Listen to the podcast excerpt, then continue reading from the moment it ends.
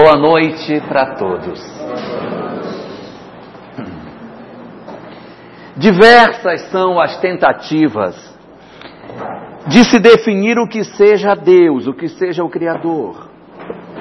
Mas talvez a definição mais bela, mais poética, que nós tenhamos de Deus esteja na Epístola de João, quando ele disse: Deus é amor.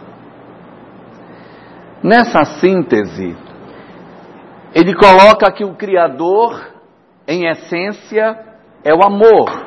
E por conta disso, nós seríamos, portanto, criação desse amor. Nós seríamos uma criação do amor.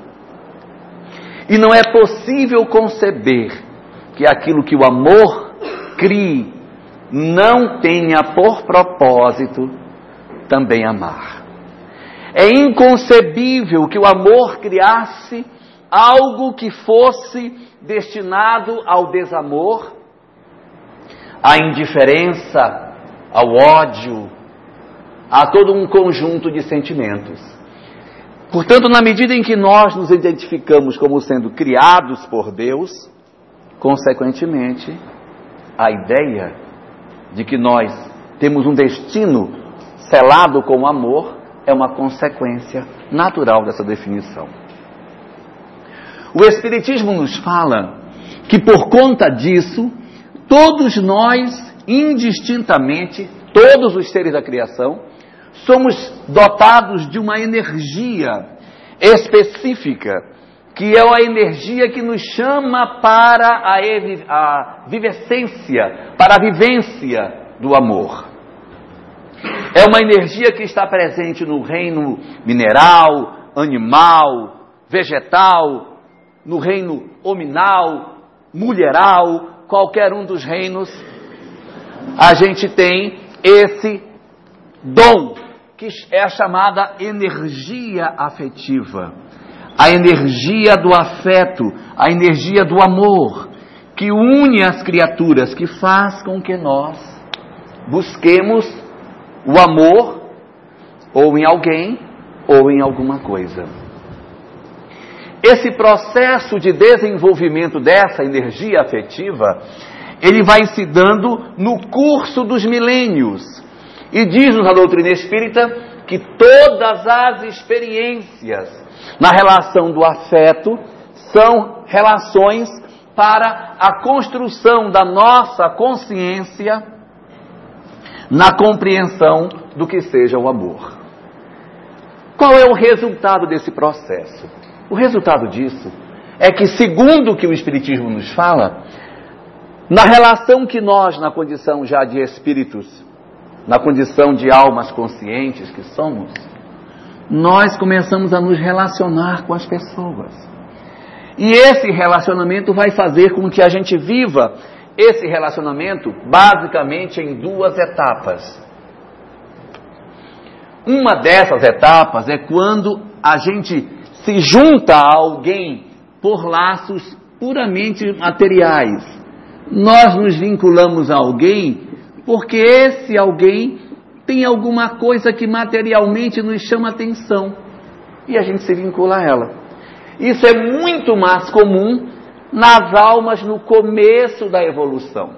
À medida que vamos evoluindo, nós vamos abandonando, abandonando essa busca pelos laços puramente materiais e vamos tendo laços espirituais. O que seria isso de maneira mais prática? É que quando a gente está no começo da evolução, e quando a gente fala de começo, é muito lá atrás, é no início da nossa história enquanto pessoa, é na época da formação da civilização. Nós não temos vínculos com os espíritos e, portanto, os nossos laços de vínculos são laços mais materiais. Mas à medida que a gente vive várias existências e vai desenvolvendo afeto ou desafeto pelas pessoas, nós vamos desenvolvendo laços espirituais. Ou seja, essa energia afetiva, essa energia de amor, ela vai se purificando, ela vai sendo trabalhada dentro de nós, de tal sorte que no começo da nossa história evolutiva, a nossa tendência é que a gente se relacione com pessoas que nem conhece, que nunca viu, que são espíritos estranhos entre si.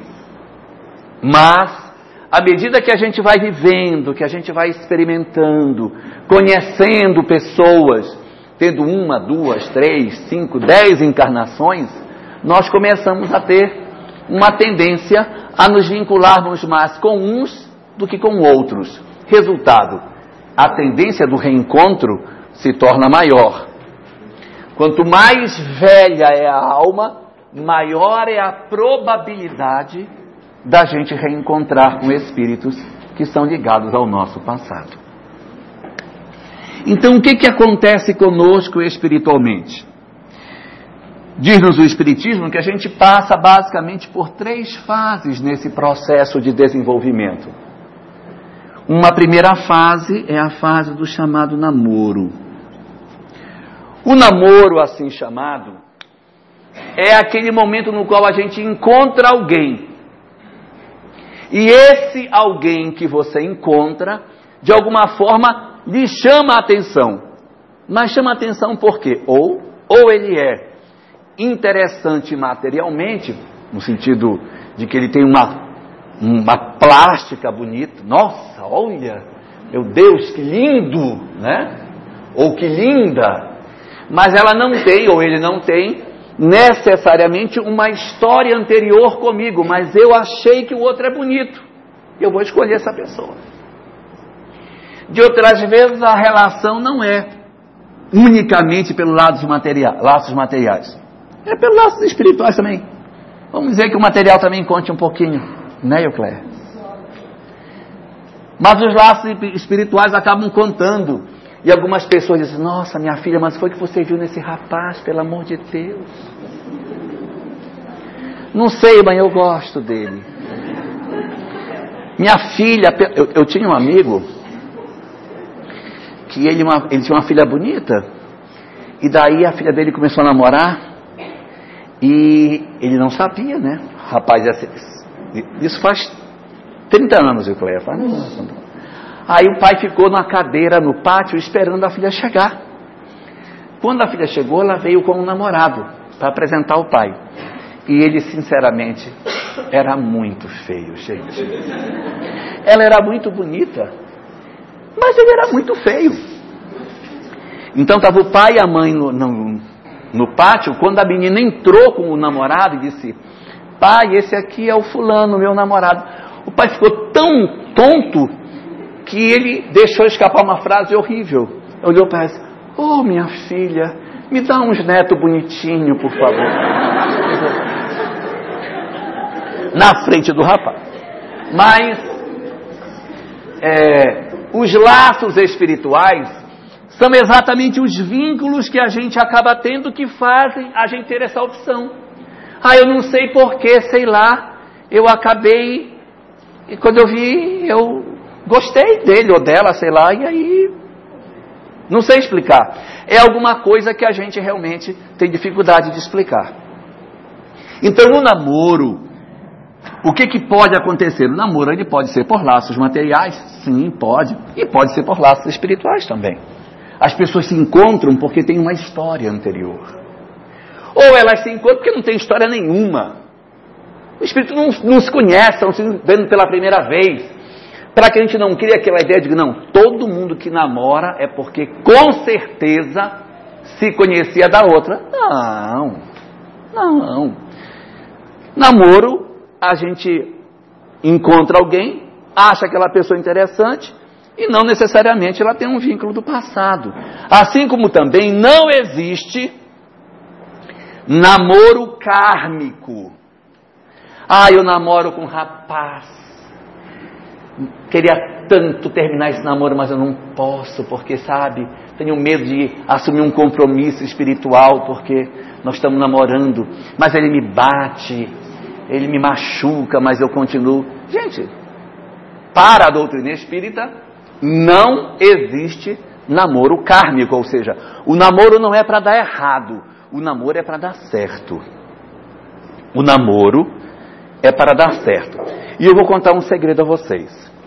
Os espíritos dizem que quando a gente no mundo espiritual já é uma alma já mais antiga e que portanto já tem muitos laços espirituais e que por essa razão já tem uma certa programação espiritual que já aponta a possibilidade de nós casarmos com uma pessoa especificamente, já há uma hum, uma programação para que eu escolha uma determinada pessoa para ser a minha parceira ou meu parceiro na próxima existência?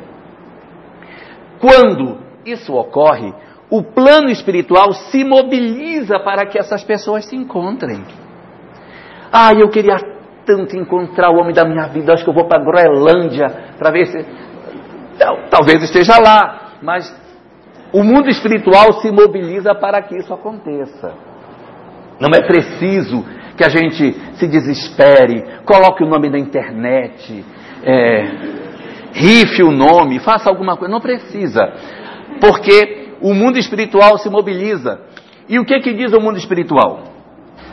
Diz que quando há uma programação, muito frequentemente essa programação de casamento está programado também o nascimento de algumas pessoas na condição de filhos. Esses filhos, com uma certa frequência, também colaboram para que o casal fique junto, porque eles têm interesse. Daí, eles auxiliam para que se forme uma atmosfera de harmonia para que até as pessoas nem vejam, de alguma forma, os defeitos que o outro tem. Ai, fulano é tão maravilhosa, gente, precisa ver. Nossa, ela é ótima. Eu acho tão lindo o biquinho que ela faz quando ela se aborrece. Tão lindo. Outro dia ela chutou a porta do meu carro, amassou. Ai, tão lindo aquilo. Não percebe. E as pessoas, minha, meu filho, pelo amor de Deus. Presta atenção. E não, tá ótimo. Ou às vezes ao contrário, é a moça que diz assim. Ai, mas ele é tão maravilhoso, ele é tão cuidadoso comigo. Meu Deus, nunca tive um, marido, um namorado tão cuidadoso. Você acredita que a gente foi na boate essa semana e só porque um rapaz olhou para mim, ele quebrou o outro todinho. Ai, eu achei aquilo uma demonstração de afeto tão maravilhosa. Então, esse namoro, ele é envolvido numa atmosfera de doce mistério, de doce encantamento, exatamente promovida pelos espíritos que estão vinculados a nós. E ele pode ser tanto de espíritos que se conhecem do ontem, como não se conhecem. Isso aí, tanto faz. Até porque não há programação espiritual pra, para encontros de namoro. Só que o namoro ele tem uma sequência. Espera-se que, passado o período do namoro, a gente ingresse numa nova fase, em desuso, até falei semana passada sobre ela, que é o chamado noivado. Quando a gente fala de noivado, não estou falando da cerimônia de botar aquela aliança no dedo direito e tal, não é isso. Mas entender noivado como um período em que a gente já começa a parar e dizer: está na hora de nós pensarmos sobre a nossa vida. Está na hora de nós começarmos a decidir, porque, lamento dizer aos solteiros, mas quem casa, casa com a família inteira, tá? E aí você querer, não, eu vou casar com você, mas sua mãe lá, você aqui. Gente, isso dá uma confusão, dá um desgaste tão grande. É tão difícil. Tem algumas tribos africanas que elas têm um costume que quando os filhos se casam, nunca mais os sogros se encontram. É uma tentativa de perdurar o casamento, né? Então, os sogros nunca mais se encontram e passam o resto da vida mandando presente um para o outro sem nunca mais se encontrar. É uma estratégia de sobrevivência. Mas, noivado é uma fase em que a gente decide, vai morar. Porque às vezes assim, nós vamos casar, vou morar na casa da minha mãe. Mas nem, nem discutiu comigo. Nem decidiu isso. Aí, não, mas, aí casa depois diz, não, mas eu não quero que você trabalhe fora. Agora que eu casei com você, você vai ficar só em casa. Essas coisas, elas precisam de um tempo para ser discutidas. A melhor hora de fazer é antes de casar, logicamente, não é depois. E o noivado é o período mais adequado para que isso seja definido, para que essas coisas se definam, porque senão a gente vai passar batido e quando chegar a hora, as coisas mal arrumadas aqui embaixo podem gerar problemas lá em cima. O cara não quer filho, ela sonha ser mãe. É. Ah, ou então ele sonha ter filhos. Ah, não, minha carreira profissional primeiro. Depois que eu terminar o pós-doutorado, a gente vai conversar sobre esse assunto. E o cara mas eu quero ser pai. Ah, não, vamos. Então, sei lá, encomendar. Mas não tem como a gente fazer uma família harmoniosa se nós não nos permitirmos esse momento, que parece que é perda. Ah, mas eu vou perder tempo com isso. Nós estamos ganhando, porque à medida em que o namoro avança, se esse noivado não acontecer, ele naturalmente vai chegar a uma condição de casamento. Ainda mais hoje, que a gente nem sabe mais quando é que as pessoas casam. Nem elas sabem mais. Eu não sei se foi casando aos pouquinhos. Foi. Aí tem gente que já considera que casou quando mais da metade das peças de roupa já estão lá. E quando Quanto mais, quando mais da metade foi, é porque eu já casei. Então, assim, essa linha hoje ela está muito tênue. E é importante que esse processo de casamento se faça, perdão, de noivado se faça, para que o casamento enfrente menos dor. Porque o que costuma acontecer? A gente chega na fase do casamento sem ter amadurecido todo esse processo aqui.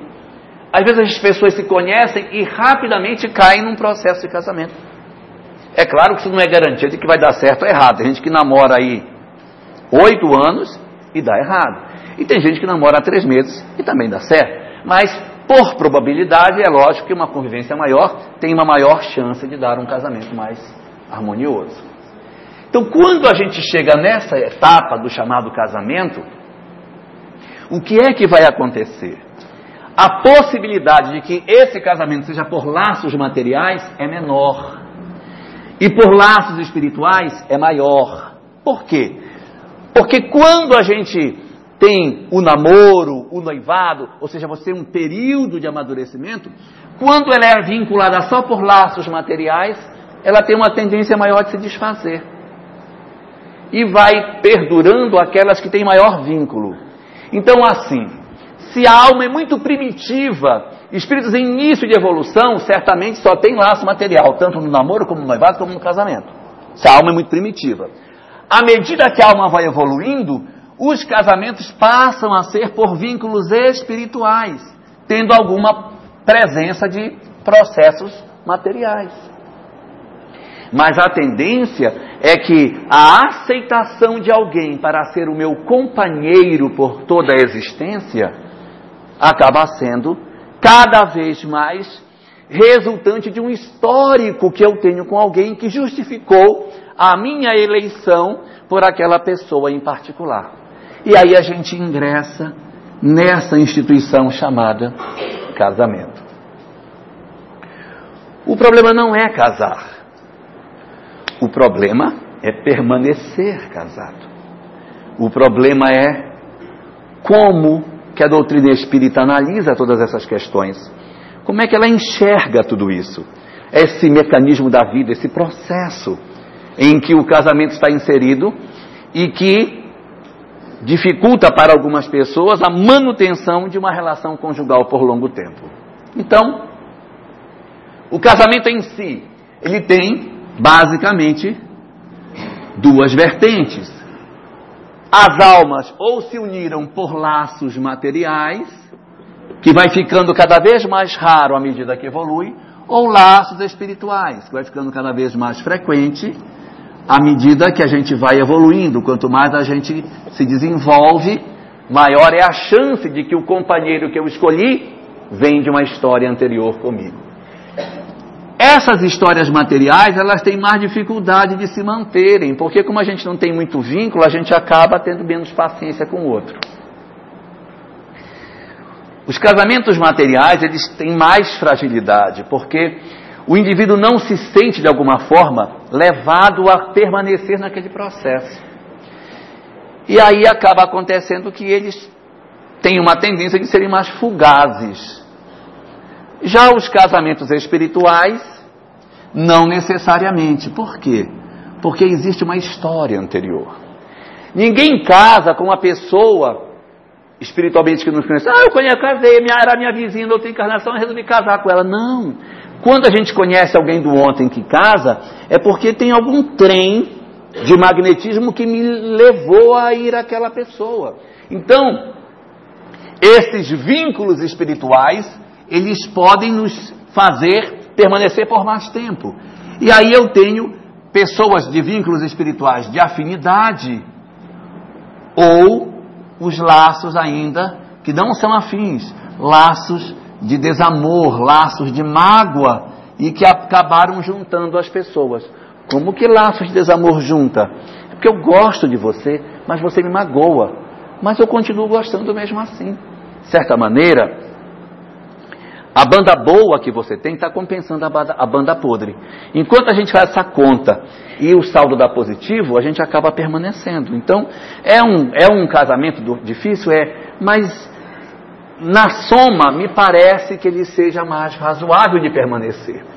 Então, nessas condições de afinidade, ele tem uma maior tranquilidade e deverá sair com mais facilidade, deverá levar até o final com tranquilidade. O nosso grande problema está aqui. Nos casamentos, aonde o desamor acaba sendo a tônica maior desse processo. E aí vem as grandes dúvidas que a gente faz. A primeira grande dúvida que as pessoas têm com relação a isso é: separação conjugal estava programado antes de eu reencarnar? Quando eu, por algum motivo, fiz a minha programação, que eu programei casar com A ou casar com B, estava programado, você vai casar com fulano durante 10 anos, aí vai separar deste e vai casar com aquele outro. Estaria programado isso? Ou seja, os casamentos são programados no plano espiritual dentro dessa visão? Resposta das obras espíritas: não. Não por quê? Porque o planejamento espiritual não é o que vai acontecer, é o que é bom de acontecer. Aquilo que é bom de acontecer, os espíritos vão trabalhar para que ocorra. Mas ninguém programa o erro. Se olha, você vai renascer, vai abandonar a faculdade, vai. Não, a programação é: você vai renascer, você vai fazer esse curso aqui, ó. Você vai estudar medicina. Mas você tome cuidado porque você é um cara muito displicente e pode abandonar o curso pela metade. Mas você tem condição de fazer. Então ninguém programou que ele abandonasse o curso. Mas se previa que pela fragilidade dele ele poderia abandonar. Mas a previsão era que ele fizesse o curso de medicina, até porque ele tinha condição de fazê-lo. Casamento. Você está programado para casar com fulano ou fulana. A previsão é de acerto. Então, a previsão é de que você permaneça nesse casamento sem que haja interrupção. Porque Interrupção automaticamente vai levar a dor, machucamento, mágoas muitas vezes, feridas. Isso não é bom. Então não pode estar no planejamento espiritual. Então, o planejamento espiritual, segundo o Espiritismo, não tem na sua programação isso. Esse é o primeiro ponto. Segundo ponto, isto significa dizer que a doutrina espírita é contra a separação? já que não está programado? Não. Parece aparentemente assim meio que contraditório, como é que, que não está programado, mas não é contra? É porque nós temos livre-arbítrio. Embora haja uma programação para nós, nós somos livres para decidir sobre as nossas vidas. Até porque, na hora que nós fazemos a programação espiritual, nós sonhamos com um conjunto de comportamento meu e do outro. E às vezes o outro não corresponde àquilo, então, o que vai ser de mim? Vou ficar pendurado nesse processo? Imaginemos que, de repente, alguém casou com uma outra pessoa e o parceiro com quem ela casou tornou-se, se ligou ao tráfico de drogas, está assaltando, matando, roubando, criando uma série de crimes, arrastando essa pessoa com ela e os filhos. A programação não era para que ele se tornasse isso. Programação era para que ele não se corrompesse. Existia a possibilidade que ele se corromper, que ele fosse harmonioso em, nas suas ações, mas havia a chance de que ele se corrompesse. Mas ela, quando reencarnou, reencarnou sabendo dessa possibilidade, que ele poderia corromper. Então, se ele faz uma ruptura com o seu planejamento e entra por um caminho que não era previsto, ela vai ter que avaliar, pelo erro dele, se vale a pena permanecer ou não. Mas isso é uma decisão de cada um. Não é uma decisão que, que tem uma tabela. Vamos lá, olha aqui. Se o cara é traficante, é traficante, traficante, mas ele trafica o quê? Aí, ah, traficante. Então esse aqui pode, não, esse aqui não. Mas quanto, quanto tempo? Aí vai a tabela, deu sete, pô, pode separar. Não, não existe isso. É uma situação para cada indivíduo. E Emmanuel, que escreve muito sobre essa questão, dá algumas dicas para nós sobre essa questão da separação. A primeira coisa que ele nos diz é que as separações conjugais, elas são sempre decisões lamentáveis. Por que, que são sempre decisões lamentáveis? Porque quando se toma essa decisão, alguém sai machucado. Na velha história daquela música que dizia: o cravo brigou com a rosa debaixo de uma sacada. O cravo saiu ferido e a rosa saiu despetalada. Quando acontece uma separação, muito frequentemente existem feridas de parte a parte. Melhor seria que elas não acontecessem, melhor seria. Então diz Emmanuel, as separações conjugais são sempre decisões lamentáveis. Em outras palavras, era melhor que não acontecesse. Vírgula. Na sequência do texto diz ele, são sempre decisões lamentáveis, vírgula, conquanto algumas vezes justas. São justas, por quê? Vai existir situação em que não vai ser a casa espírita que vai decidir, não vai ser ninguém que vai. É nós. É nós não, somos nós. É nós é outra coisa. Somos nós que intimamente vamos dizer: não, não consigo mais. Não, não consigo mais caminhar. Não dá mais para mim. E aí a gente toma a decisão em função da nossa percepção de que, embora seja lamentável, entrou na faixa do justo. Está me violentando demais. Emmanuel, é, essa frase Emmanuel fala no livro O Encontro Marcado. No livro Espírito e Vida, Emmanuel uma, faz um outro comentário em que ele diz o seguinte: que em matéria de separação conjugal, ninguém pode aceitar a criminalidade em nome do amor. Ninguém pode aceitar a criminalidade em nome do amor. Porque algumas vezes a pessoa está sendo destruída pelo parceiro, infringindo até o próprio Código Penal. Então você vai aceitar a criminalidade em nome do amor? É uma decisão para cada um tomar. Que cada um decida se tem ou não condição de assim fazer. Mas, segundo o Espiritismo, não é a melhor opção para que nós façamos sem uma reflexão mais profunda. Emmanuel, na obra O Livro da Esperança, faz um comentário que é o seguinte. Diz ele que as separações conjugais, elas são quase sempre moratórias de dívidas. O que significa isso?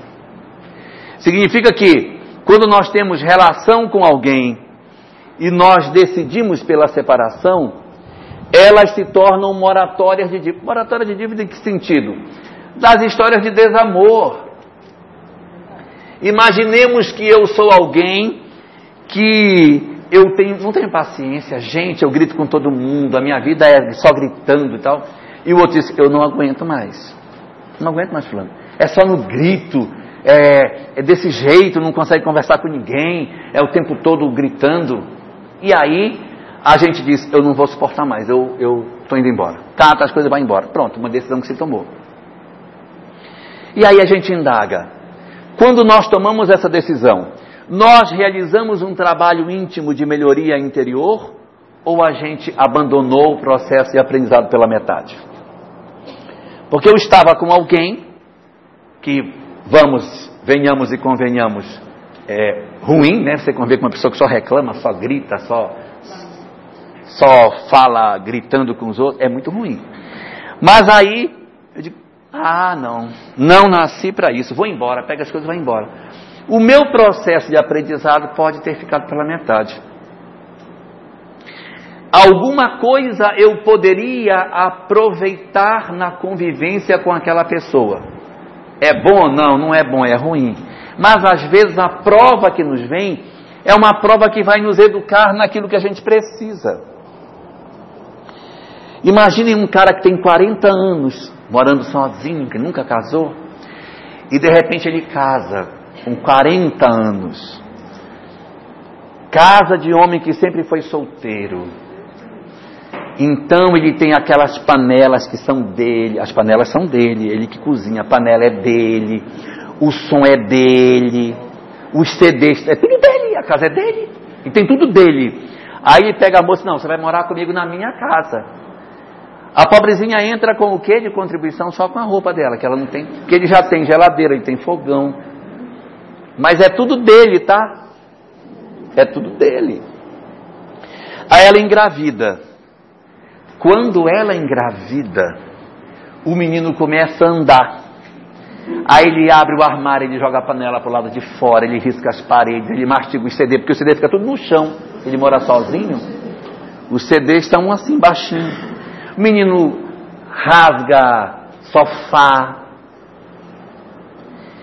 Se ele não for uma pessoa madura, ele vai dizer: Eu não suporto isso, porque você invadiu meu espaço, acabou com a minha vida. E de repente, esse acabou com a minha vida está sendo a grande oportunidade. Tudo bem que arranhar as coisas é ruim, mas é a grande oportunidade de a gente rever certas questões de egoísmo nosso. Porque depois que a gente tem filho, a gente aprende um monte de coisa que não sabia. Aí você vai aprender que, ah, não deixa arriscar. Vai pegar o livro, vai riscar a Barça, ele vai riscar a Barça todinho. Vai arrancar os livros que você mais gosta, ele vai arrancar as capas. É, como dói, como dói, mas, mas como a gente gosta, a gente não sente isso. Vejam um avô, como é, na casa da gente, quando o filho risca, meu Deus, riscou a parede e tal. O avô diz, deixa riscar. Deixa meus netos deixarem a marca. Eu quero queimar, risca é tudo. Eu quero tudo marcado. Porque é diferente. Então existem certas experiências que são para o nosso bem e que a gente de alguma forma acaba se privando de vivê-las, considerando que o outro é um problema sem considerar que nós também temos uma parcela de responsabilidade nesse processo. Então, quando as separações acontecem, elas são quase sempre moratória de dívida, por quê? Porque aquele processo de aprendizado que eu estava fazendo vai ficar pela metade. Eu não vou aprofundar a minha, o meu crescimento naquela área, porque eu estava me desenvolvendo numa certa área que poderia ser a da paciência, da tolerância, da tentativa de dividir a vida. Ficou pela metade. Isso não é a pior coisa do mundo, mas é um processo que ficou interrompido. E todo processo que fica interrompido precisa ser retomado. Não tem como a gente de repente dizer: não, eu fiz isso aí, mas não tem problema nenhum. Não é que a gente vá ter um problema, mas o histórico de crescimento ficou interrompido e nós precisaremos retomar esse processo. Quero destacar a todos que me ouvem que quando se fala que o processo foi interrompido e que é quase sempre moratória de dívida, isso não significa dizer que você vai ter que obrigatoriamente encontrar a mesma criaturinha para continuar o processo. Eu não sou obrigado a casar amanhã com a mesma pessoa, do tipo, olha, você tinha que viver 40 anos, você viveu só 20. Viveu 30, então faltou 10. Na próxima vai nascer para casar mais 10 com ele, que é para fechar o que ficou devendo, tá? Depois que fechar os 10, tem um acidente de trânsito, morre os dois, fechou os 40, tá legal. Não, por quê? Porque o tempo de Deus é um tempo psicológico, não é um tempo cronológico. Pouco me importa quantas vezes a Terra girou em torno do Sol, isso não me interessa. O que interessa é o processo de desenvolvimento educacional nosso. Então, se eu tenho alguém e eu interrompo o meu relacionamento com alguém, quando a gente interrompe, há uma ruptura. Cada um vai seguir um caminho. O que foi que eu deixei de aprender? O que eu deixei de aprender, eu vou precisar trabalhar. Isso aqui é um problema que eu tenho, que eu preciso resolver. O que foi que ele deixou de aprender? Ah, o que ele deixou de aprender? Também vai precisar ser trabalhado. Então, o que um deixou, vai precisar. O que o outro deixou, vai precisar. Vão se encontrar? Não necessariamente. Pode ser que sim, pode ser que não. O que é que pode justificar o encontro ou não? Quanto mais as pessoas possuem mágoas recíprocas, quanto mais as pessoas se odeiam, maior é o vínculo espiritual que se cria. Quanto mais eu tenho raiva de alguém por conta daquilo que ela me fez, maior é o trânsito de energias que vai, de certa maneira, juntar o meu destino com o do outro. Então, se alguém separou e mantém um caderninho de ódio para anotar tal, todo dia, a hora de, de vibrar contra fulana, e miserável e tal, está nessa hora criando um vínculo para a próxima existência, tá bom? Se a gente odeia, a gente cria vínculos. A chance de reencontro é maior. Qual é a melhor solução? Perdoar. Eu tenho que perdoar, não é porque é bonitinho, porque está tá lindo aqui, olha, perdão ao Senhor, ah, tão bonito. Não é porque é bonito, é porque nós precisamos disso para crescer. Se eu, por algum motivo, perdoo aquela pessoa que está comigo, eu paro de vibrar mal contra ela. E ela vai, por conta disso, estar absolvida da sua culpa? Não, porque o problema está dentro dela. Ela vai para lá com o problema dela e eu vou para cá com o meu. Perdoar significa eu não guardo mais mágoa daquilo que você me fez. Siga seu caminho, eu vou seguir o meu. Quando eu faço isso, o processo de aprendizagem que eu tenho para viver é meu. Eu vou viver sei lá com quem. E o processo de aprendizagem que o outro tem é dele, ele vai viver sei lá com quem. Cada um no seu processo vai continuar a sua questão evolutiva, que pode inclusive até se juntar, mas a chance vai ser bem menor do que se a gente decidir odiar o outro e perseguir a pessoa e querer o mal dela.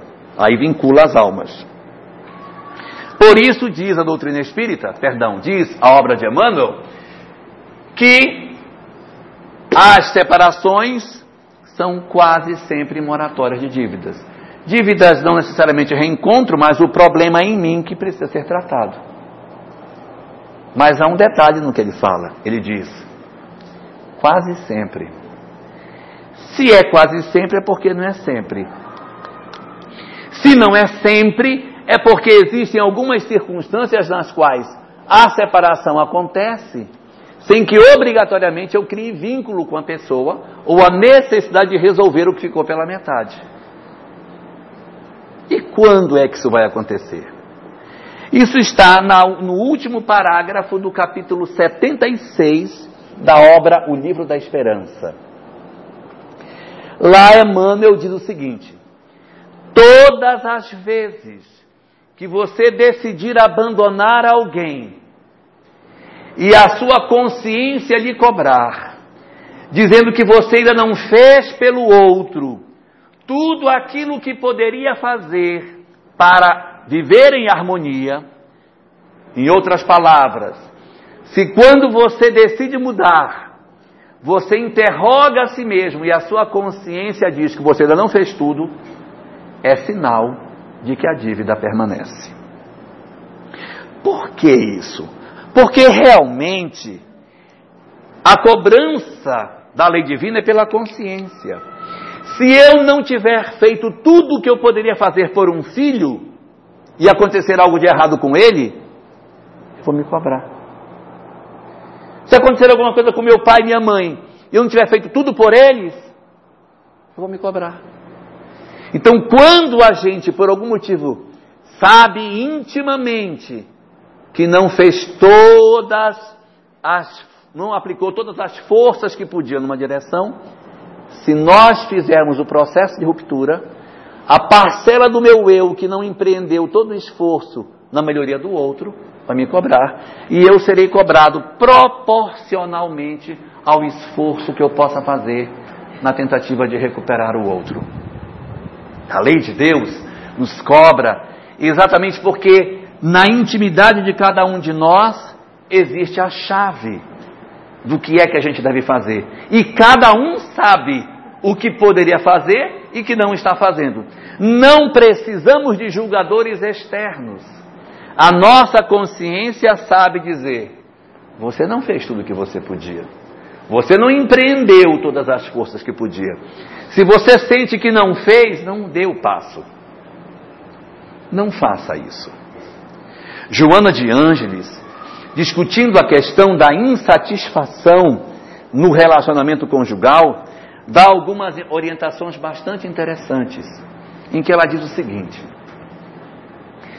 que sempre que a gente estiver em dúvida sobre fazer ou não fazer, tomar uma decisão de ruptura ou não, que nós nos aconselhemos, principalmente com os mais velhos e principalmente com aqueles que já passaram pela experiência, para que eles nos digam, que a gente ouça os outros.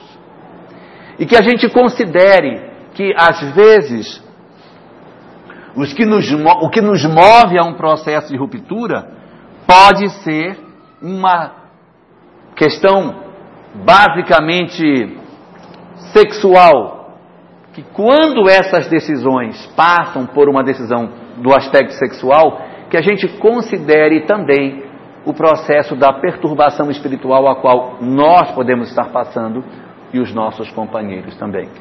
Porque nós também temos os nossos inimigos espirituais e que podem nos perturbar nesse sentido. E aí aconselha Joana de Ângeles que se a gente já deu três passos nessa direção, que não deu quarto. Se já foi, volta. Não decida as coisas por essa via, porque nós podemos estar fazendo um, um caminho que não é necessário de ser feito. Estamos entrando por uma direção que não seria a necessária de se fazer. Porque isso decorre, segundo dizem os Espíritos, de uma imperfeição moral nossa, em que nós queremos que o outro seja tudo aquilo que nós sonhamos que ele seja e não aquilo que ele de fato é. Como o outro não corresponde ao sonho que eu tenho dentro de mim, eu sou infeliz porque ele não corresponde à expectativa que eu criei dentro da minha cabeça. Então, o que que falam os espíritos sobre esse ponto? Eles dizem o seguinte: que se a gente casa para ser feliz, é muito provável que nós não sejamos felizes. Eu vou repetir.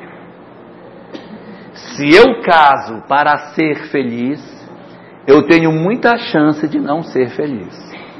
Mas se eu caso para fazer o outro feliz, eu tenho muita chance de ser feliz. Porque esse é um processo recíproco. É daquilo que o outro me dá que eu me alimento. E eu não posso querer, obrigatoriamente, que a pessoa vá oferecer tudo aquilo que eu sonho. Se é verdade que eu me alimento daquilo que o outro me dá, eu tenho que oferecer a ele para que ele me dê. Só que nós às vezes ficamos na posição de receber. Ah, eu quero que ele faça isso, ah, eu quero que ele faça aquilo. Fulano não fez isso para mim, então o miserável também não vou fazer aquilo para ele.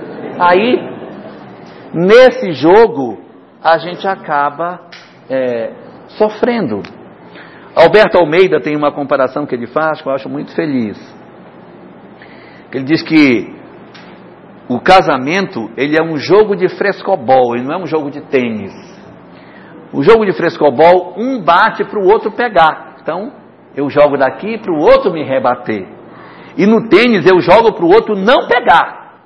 Não é? Então a gente tem que trabalhar no casamento como se fosse um jogo de frescobol. A gente bate para a pessoa e ela vai devolver para a gente. E quando a bola cai, a gente diz, desculpa. E no outro caso, quando a bola cai no chão, a gente vibra, porque conseguiu derrotar o outro. Ele não é um processo de, de luta recíproca. Ele não é esse, essa dinâmica não é a que se quer.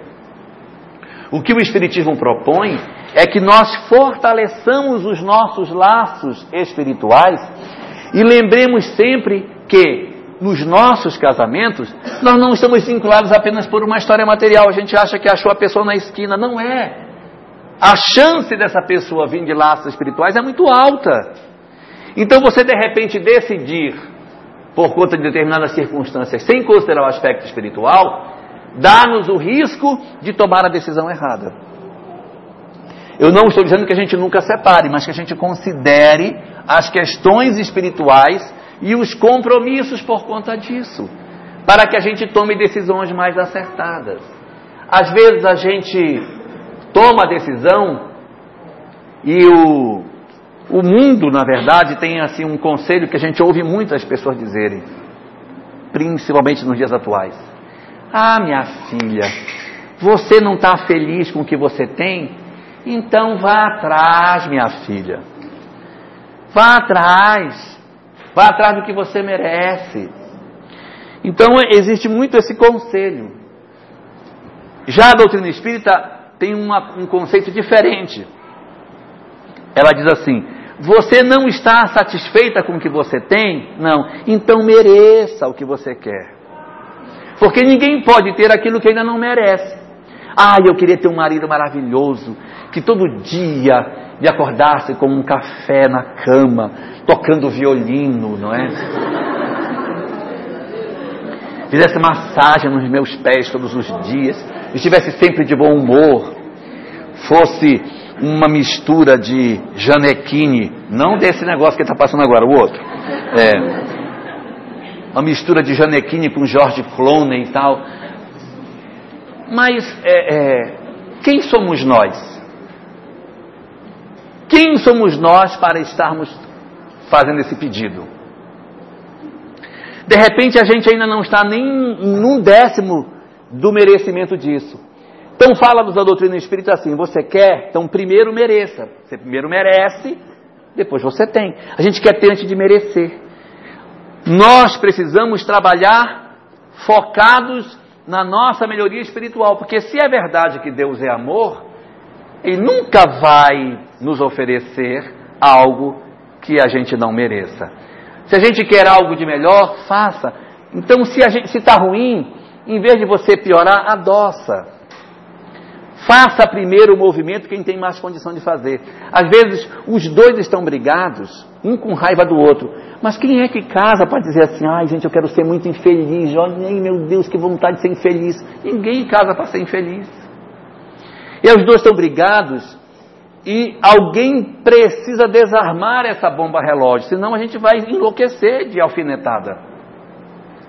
Alguém tem que quebrar o círculo vicioso, fazendo alguma coisa diferente. Então, se nós temos mais condição, façamos nós. Quebra o círculo vicioso da mágoa, do desamor e reinaugura um ciclo novo. Às vezes a pessoa diz assim: ah, mas não tem mais jeito não, isso aí tem mais cura. Às vezes é muito mais fácil reconquistar aquilo que é nosso do que ir ao encontro de alguma coisa que a gente nem conhece. Então, se a gente desenvolver a capacidade de entender o mecanismo do processo espiritual onde estamos inseridos, vai ficar muito mais nítido para nós a necessidade que a gente tem de crescermos na leitura do outro para que a gente possa fazer. E como consideração final, para a gente encerrar, existe um, uma lógica que as obras espíritas nos apresentam e que são muito importantes para que a gente compreenda isso. É que nós, muitas vezes, contribuímos para o processo de sofrimento nosso quando nós alimentamos uma leitura do outro extremamente negativa. Nós olhamos o outro só pelo lado negativo que ele tem. Olha só, como é feio. Gente, como come feio. Olha a barriga dele. Meu Deus, como é feio, como é isso, como é aquilo. E o amor, ele vive da admiração. Ninguém pode amar aquilo que não admira. Então, às vezes, a gente olha para o marido ou para a esposa e diz assim: Você é a cruz que eu carrego. O dia mais feliz da minha vida vai ser quando você for embora. Eu sonho com esse dia. E às vezes a gente fica ali, às vezes a gente não fala, mas a gente fica olhando, oh meu Deus, por que não vai embora de uma vez, um cão desse e tal? Não fala, mas pensa, não fala, mas pensa. Então, a doutrina espírita, nos oferecendo essa leitura espiritual, nos propõe que a gente faça uma outra interpretação do outro.